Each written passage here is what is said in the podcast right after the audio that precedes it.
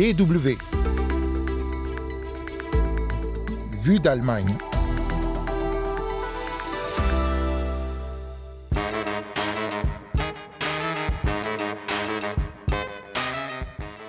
L'Allemagne, la France et l'Italie sont trois pays fondateurs de l'Union européenne, mais à quel point leurs populations se connaissent-elles? C'est une des questions abordées dans une enquête d'opinion que le DFI, l'Institut franco-allemand, a commandée à l'occasion de son 75e anniversaire. Stéphane Seidendorf, directeur adjoint du DFI, est notre invité pour analyser les résultats de ce sondage. Vous écoutez Vue d'Allemagne, c'est Anne Le au micro. Willkommen et bienvenue.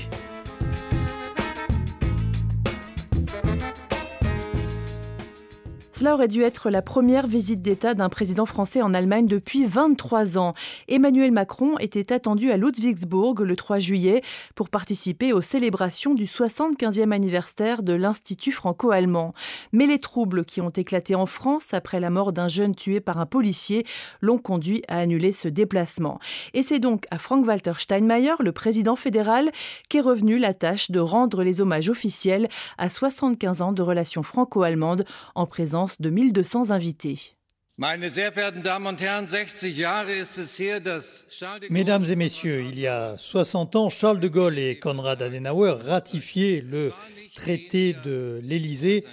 Ce n'était pas moins qu'un miracle qui a constitué le fondement pour la réconciliation entre les deux grands pays au cœur de l'Europe, deux pays qui s'étaient euh, considérés pendant des siècles, la plupart du temps comme rivaux et souvent comme ennemis farouches. Aujourd'hui, notre amitié est si profondément ancrée qu'elle nous est euh, devenue aussi naturelle que de respirer.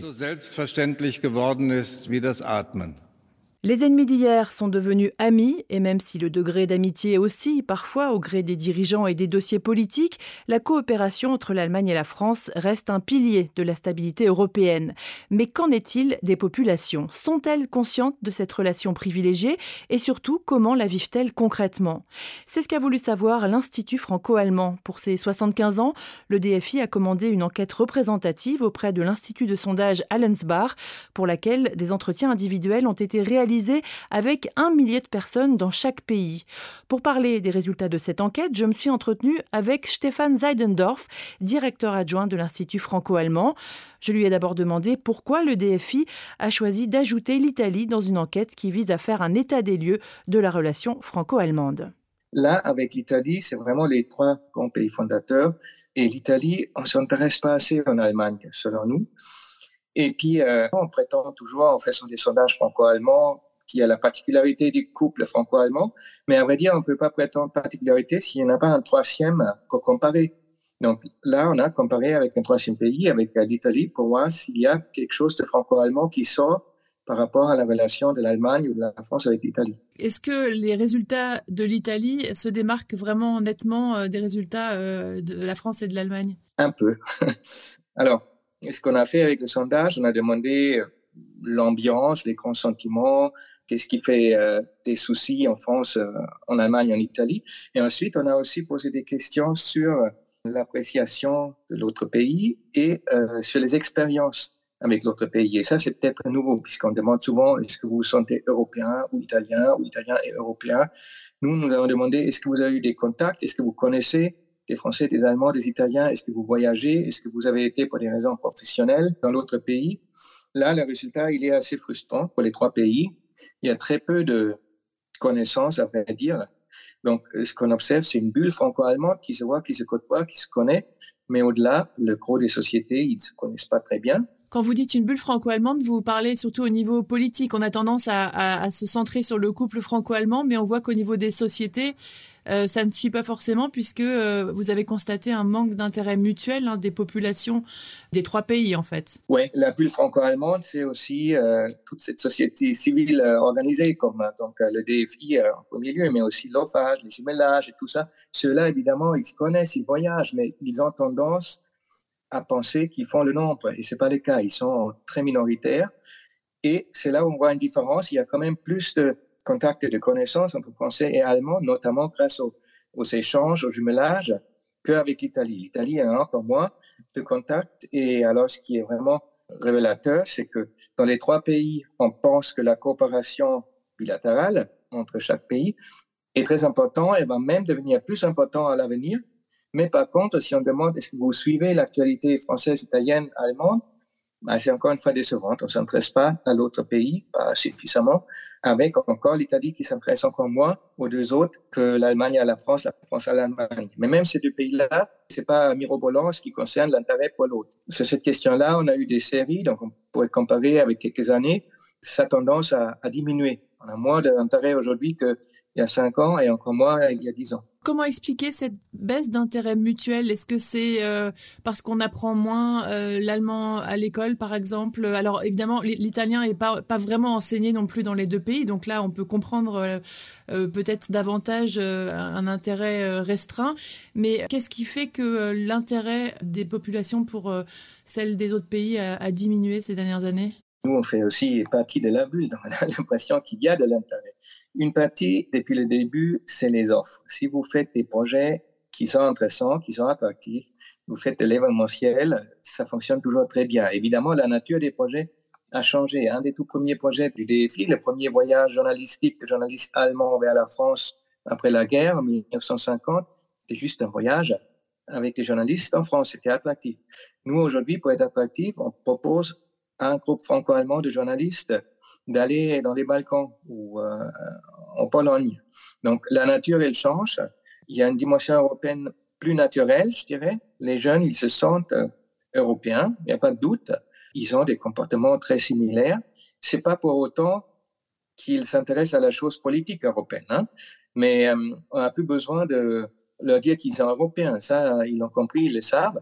Mais ce qu'il faut faire, c'est créer des espaces de rencontres, d'expériences communes pour vraiment approfondir et permettre d'aller aussi dans l'émotion et l'empathie, je dirais. Un des volets du sondage mené par l'Institut Allensbach est la perception des sondés de leur propre vie dans leur pays, aujourd'hui mais aussi à l'avenir.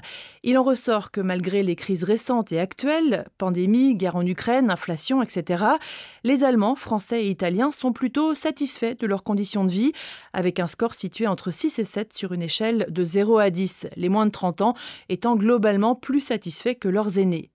Lorsqu'il s'agit de l'avenir, en revanche, les résultats sont beaucoup moins positifs. Un Allemand et un Français sur trois et seulement un Italien sur cinq envisagent les dix prochaines années avec optimisme. Chez les jeunes, le pessimisme est moins marqué, mais les disparités sont plus importantes. En Allemagne, ils sont 62% à avoir confiance en l'avenir, contre 41 et 42% en France et en Italie. Un autre résultat est peu encourageant, celui de la cohésion sociale. Dans les trois pays, la grande majorité des personnes interrogées estiment que la cohésion de leur société est faible. Le sondage a évidemment été réalisé avant les derniers événements en France, mais dans ce pays, justement, 74% des sondés jugent la cohésion faible, voire très faible. L'Allemagne et l'Italie s'en sortent légèrement mieux, mais pas de quoi pavaner. Parmi les principaux points nommés comme étant ceux qui divisent les sociétés, on trouve des questions d'ordre matériels comme la classe sociale, les revenus et la répartition des richesses, mais aussi des questions de point de vue sur des grands thèmes de société comme l'immigration, le climat ou les opinions politiques en général. Sur ces questions en particulier, les Allemands ont répondu plus négativement que leurs voisins, comme le détaille Stefan Seidendorf, le directeur adjoint de l'Institut franco-allemand, dans la deuxième partie de notre interview. En général, les sondés allemands, ils sont un peu plus inquiets sur cette question de cohésion et ça semble plus leur euh, importer. Là, on touche un peu à la culture politique aussi. Vous savez, la culture latine, qu'on peut se disputer, se discuter et quand même faire la société ensemble. En Allemagne, on a cette tradition très romantique hein, depuis euh, le 19e siècle de la cohésion euh, sociale et aussi cohésion de la nation qui, évidemment, dans ces temps de changement, de grands changements, subit des tensions. Ce qui sort aussi, c'est l'élément quand même matériel. Il différents critères qui ont été attribués, qui ont été choisis. Le critère de classe, évidemment, les questions de, de héritage, de questions d'éducation, tous ces éléments-là, c'est aussi lié à un élément matériel aussi. Elle ressort euh, très fortement pour parler de clivage. Et ce qui est un peu plus inquiétant, encore pour l'Allemagne, ça vaut plus que pour les deux autres, c'est qu'on a l'impression que les débats politiques ajoutent au clivage. Donc, c'est pas seulement une discussion qu'on peut avoir, on peut ne pas être d'accord, mais un clivage, c'est quelque chose de plus profond. Ça veut dire vraiment, ça sert à rien de discuter. l'autre, il est différent de moi puisqu'il a une opinion politique tellement différente. Et ça, c'est très grave en, démocratie, en quelque sorte, si on peut plus se mettre d'accord, même en venant des bords différents, autour euh, de quelque chose à travers la discussion et le débat. Si on pense que ça sert à rien, comme ce soit du sondage, de discuter, de débattre, la démocratie, le système démocratique est mis à mal. Qu'est-ce que vous allez faire maintenant de cette enquête Est-ce que vous allez euh, alerter la politique? Est-ce que quelle suite à cette enquête? En gros, on va faire ce qu'on a fait depuis 75 ans. C'est la preuve de ce qu'on prétend tout le temps, que nous ne sommes pas au bout du chemin, qu'il n'y a rien d'acquis, que le rapprochement, même la réconciliation, ça reste un processus. C'est pas un état. C'est pas qu'on est euh, réconcilié, c'est fini. C'est quelque chose qu'il faut entretenir en permanence la question se pose avec euh, ce sondage. On parle d'approfondir euh, l'Union européenne, l'intégration européenne pour pouvoir euh, davantage élargir vers d'autres pays. Si on ne se connaît pas, si on se connaît mal, si on n'a pas d'expérience et si on ne s'intéresse pas à l'autre, ben comment on peut aller démocratiquement de l'avant et approfondir davantage?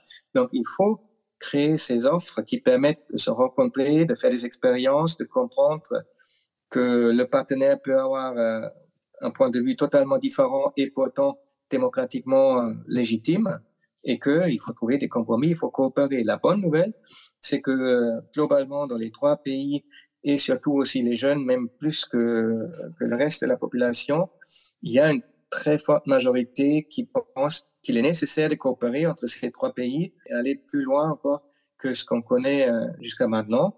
Donc on a une base rationnelle mais démocratiquement, ça ne pourra pas fonctionner si on n'a pas aussi l'expérience, les connaissances, pourquoi en France, pourquoi en Italie, pourquoi en Allemagne, c'est différent. Toute cette dimension-là, elle est dans ce sondage. Et donc, nous allons continuer à proposer des possibilités de se rencontrer, des formats de discussion, de débat entre experts, entre fonctionnaires, mais aussi entre citoyennes entre citoyens.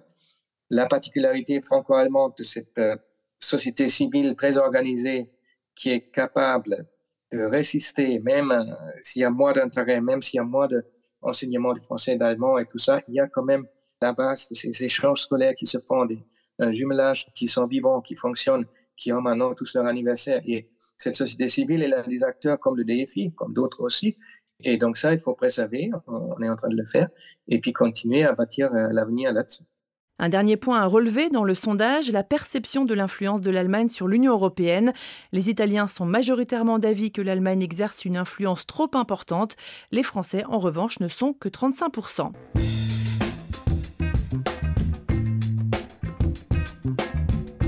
Merci à Stéphane Zeidendorf pour ses éclairages sur la grande enquête d'opinion menée en Allemagne, en France et en Italie, dont les résultats sont disponibles sur le site du DFI que vous trouverez en lien sur la page de cette émission. Un mot encore à propos du DFI. L'Institut franco-allemand symbolise la coopération franco-allemande depuis sa création en 1948 par des représentants de la société civile. C'était avant même la création de la République fédérale. Depuis, la petite ville du Bad-Württemberg a vu défiler du beau monde. Robert Schuman, un des pères fondateur de l'Union européenne en 1955 et surtout le général de Gaulle en 1962. C'est là qu'il avait prononcé son discours historique à la jeunesse allemande. Quelques mois plus tard, en janvier 1963, était signé le traité de l'Élysée qui conduirait à la création des premières institutions bilatérales comme l'Office franco-allemand de la jeunesse qui vient tout juste de célébrer son 60e anniversaire. Merci à toutes et à tous d'avoir suivi ce magazine. Les deux prochaines semaines, mon comparse Hugo Flotatalon et moi-même prenons quelques vacances et nous vous proposons de réécouter deux numéros de Vue d'Allemagne. On vous retrouvera à la fin du mois pour de nouvelles aventures. En attendant, portez-vous bien. Tchuss